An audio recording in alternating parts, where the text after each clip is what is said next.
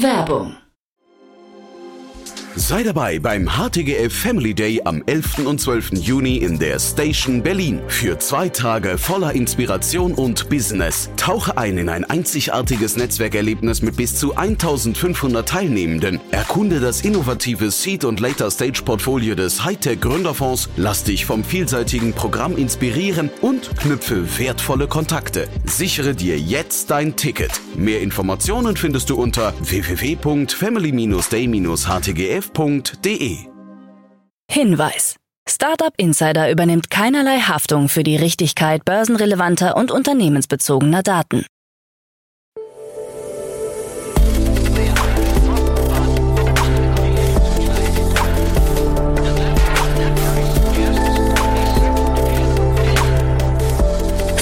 Startup Insider Daily. Morgen Update. Einen wunderschönen guten Morgen und herzlich willkommen zu Startup Insider Daily in der Morgenausgabe. Es ist Donnerstag, der 9. November 2023 und mein Name ist Nina Weidenauer und das sind die News des Tages. Acton Capital mit 225 Millionen Euro Fonds. René Benko gibt Signa-Führung ab. 30 Millionen Euro für Enter. Weltraumbahnhof in Norwegen eingeweiht. Und Deepfake-Schutz für Politiker. Tagesprogramm. So, ganz kurz vorab, unser heutiges Tagesprogramm. Nach dieser News-Sendung geht es weiter mit der Rubrik Investments und Exits, wo wir Philipp Klitzing, Partner von Peak, als Experten zu Gast haben und er kommentiert die Finanzierungsrunde von Frenetic. Um 13 Uhr geht es weiter mit Mark Klingen, CEO und Co-Founder von Langfuse und um 16 Uhr kommt eine neue Ausgabe der Rubrik Bulletproof Organizations. Dazu aber später mehr nach den Nachrichten. Insider Daily. Nachrichten. Acton Capital 225 Millionen Euro im Fund 6. Der in München ansässige VC-Investor Acton Capital hat das Closing seines sechsten Fonds mit einem Volumen von über 225 Millionen Euro für Investitionen in Europa und Kanada bekannt gegeben. Das Unternehmen verfolgt weiterhin das Ziel, Startups in der frühen Wachstumsphase zu unterstützen, insbesondere solche, die nachhaltige Skalierungsstrategien auf der Basis erprobter Geschäftsmodelle entwickeln. Mit dem jüngsten Fonds erhöht sich das von Acton Capital verwaltete Kapital auf fast eine Milliarde Euro. Mehrere Erstinvestitionen wurden bereits getätigt, unter anderem in Hechmann aus Belgien, das ein KI-gesteuertes Wissenstool für Anwälte entwickelt hat, in Klaus aus Estland, das eine Qualitätssicherungslösung anbietet, und in die Eco Group aus Deutschland, die eine Plattform für Ökomarken anbietet. Seit 1999 hat Acton Capital unter anderem in Etsy, Mambu, Home2Go, SoSafe, Nix, Wimka und Zooplus investiert. Dominik Alvermann, Managing Partner bei Acton Capital, betonte die Bedeutung eines wachstumsorientierten Ansatzes, der auf Vernunft statt auf kurzfristige Marktimpulse setzt.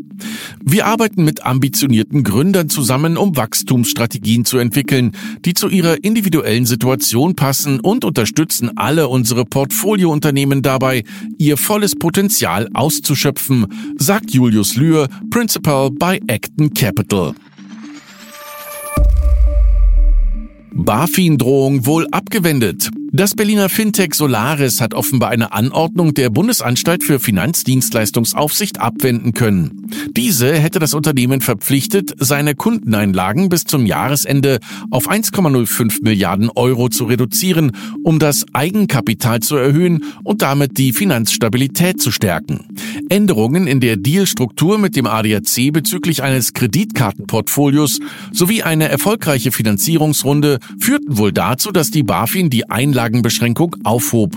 Das 2015 gegründete Unternehmen Solaris betreibt kein eigenes Endkundengeschäft, sondern bietet mit seiner Infrastruktur und Banklizenz Dienstleistungen für andere Unternehmen an, etwa im Bereich Kreditkarten oder Kredite.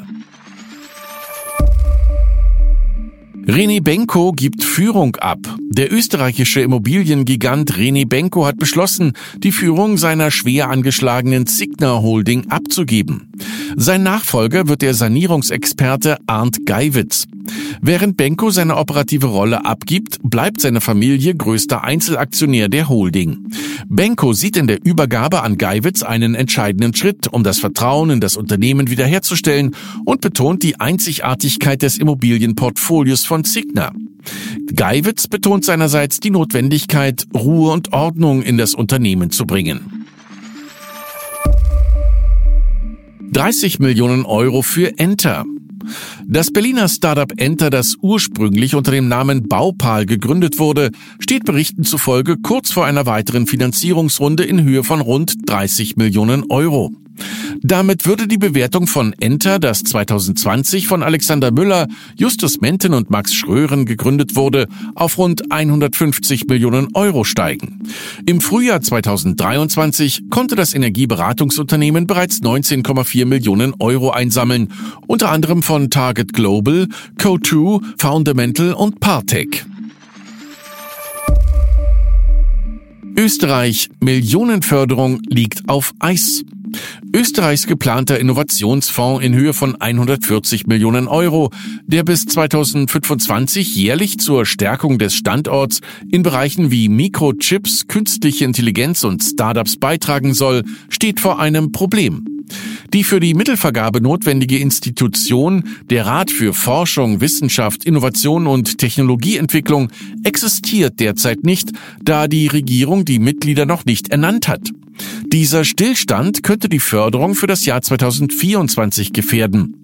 Laut Gesetz hätten die Mitglieder des Rates bis Ende April 2023 ernannt werden müssen. Die Oppositionspolitikerin Martina Künzberg-Saré wirft der Regierung vor, die Innovationsziele des Landes zu gefährden, weil sie sich nicht auf Experten einigen könne. Weltraumbahnhof in Norwegen eingeweiht. Auf der norwegischen Insel Andøya ist der erste kontinentale Weltraumbahnhof Europas eröffnet worden. Der Weltraumbahnhof stellt nicht nur eine geografische, sondern auch eine strategische Erweiterung dar, da er als exklusiver Startplatz für das deutsche Raumfahrtunternehmen ESA Aerospace dient. Die Einrichtungen eines Weltraumbahnhofs, darunter eine Startrampe, Einrichtungen für die Integration von Nutzlasten und ein Missionskontrollzentrum wurden nach den Anforderungen des deutschen Unternehmens entworfen und gebaut. Von Andöja aus soll die Trägerrakete Spectrum bis zu einer Tonne Nutzlast ins All bringen. In den letzten fünf Jahren haben wir eine Rakete gebaut, die helfen wird, den wichtigsten Engpass der europäischen Raumfahrtindustrie zu lösen, sagt Daniel Metzler, CEO und Mitgründer von ESA Aerospace. Rückzug aus Brasilien. Die Smartphone-Bank N26 stellt ihre Aktivitäten in Brasilien ein. Stattdessen will sich das Unternehmen nach eigenen Angaben auf die europäischen Kernmärkte konzentrieren. Von dem Rückzug sind rund 80 Mitarbeiter betroffen, die sich auf andere Stellen im Unternehmen bewerben können. Ursprünglich sollte das Brasilien-Geschäft bereits 2019 starten. Aufgrund lizenzrechtlicher Probleme verzögerte sich der Start bis Anfang 2023.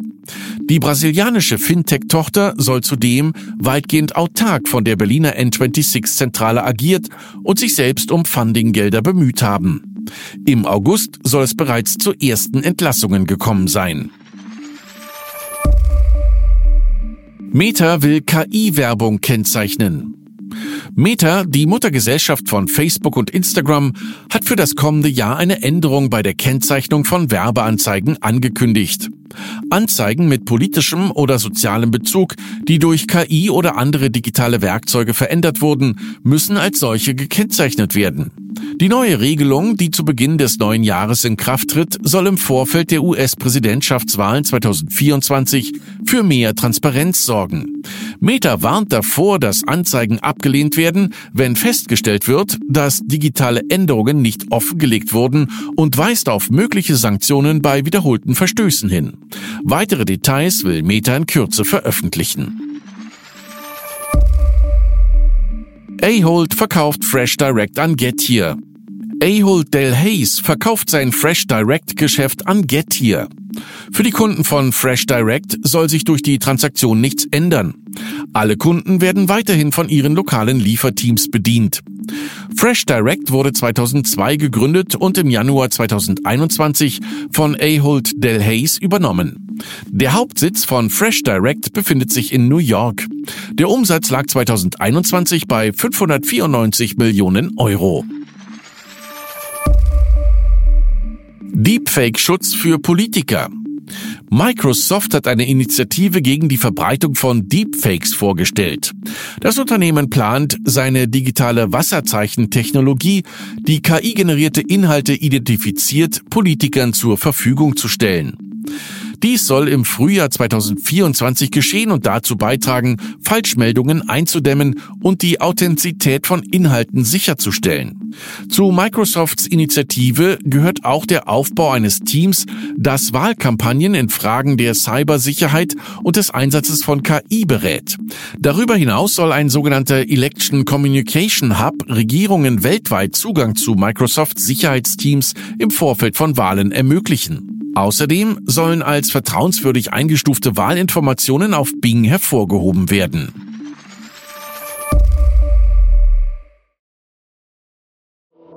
Startup Insider Daily.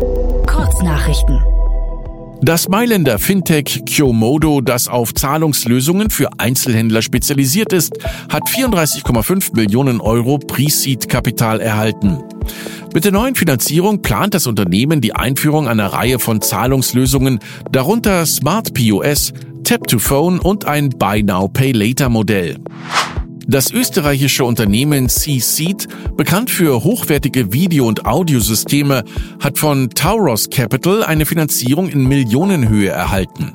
Das 2009 gegründete Unternehmen will die frischen Mittel für die Expansion und Entwicklung neuer Produkte verwenden.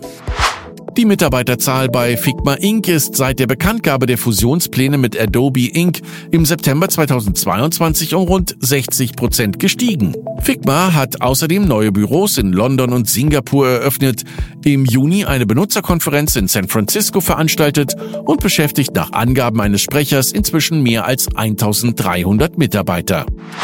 SAG-AFTRA, die Gewerkschaft, die Hollywood-Darsteller vertritt, hat Berichten zufolge auf das letzte, beste und endgültige Angebot der Studios zur Beendigung der Streiks reagiert und Klauseln abgelehnt, die ihnen die Wiederverwendung von KI erstellten Darstellungen von gefragten und verstorbenen Darstellern ohne Zustimmung ermöglichen würden. Die Gewerkschaft will ein Gegenangebot vorlegen, in dem die derzeitige KI-bezogene Klausel gestrichen wird. Zeus Living, ein Immobilienverwaltungs-Startup, das 150 Millionen US-Dollar von Tech-Investoren erhalten hat, stellt seinen Betrieb ein, teilte das Startup diese Woche den Vermietern mit. Zeus vermietet Häuser und Wohnungen, richtet sie ein und vermietet sie dann über die eigene Website und andere Plattformen wie Airbnb an Firmenmitarbeiter, die nach längeren Aufenthalten in etwa einem Dutzend US-Städten suchen. Und das waren die Startup Insider Daily Nachrichten für Donnerstag, den 9. November 2023. Startup Insider Daily Nachrichten. Die tägliche Auswahl an Neuigkeiten aus der Technologie- und Startup-Szene. So, das waren schon die Nachrichten des Tages und jetzt zu unserem ausführlichen Programm für heute.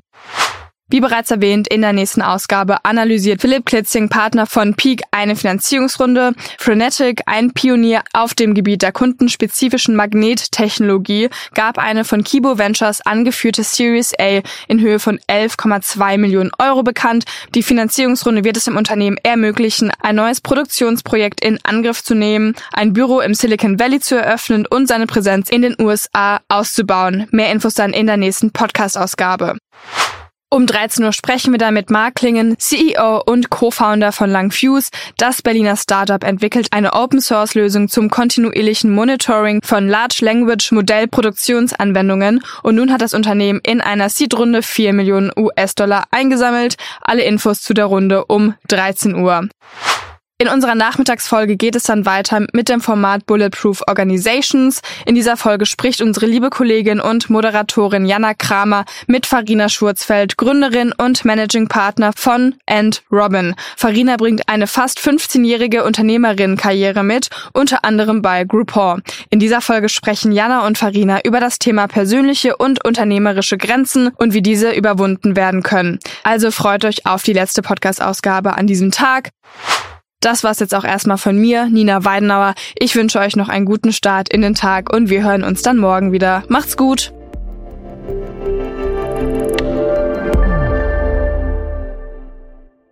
Diese Sendung wurde präsentiert von Fincredible. Onboarding made easy mit Open Banking. Mehr Infos unter www.fincredible.io.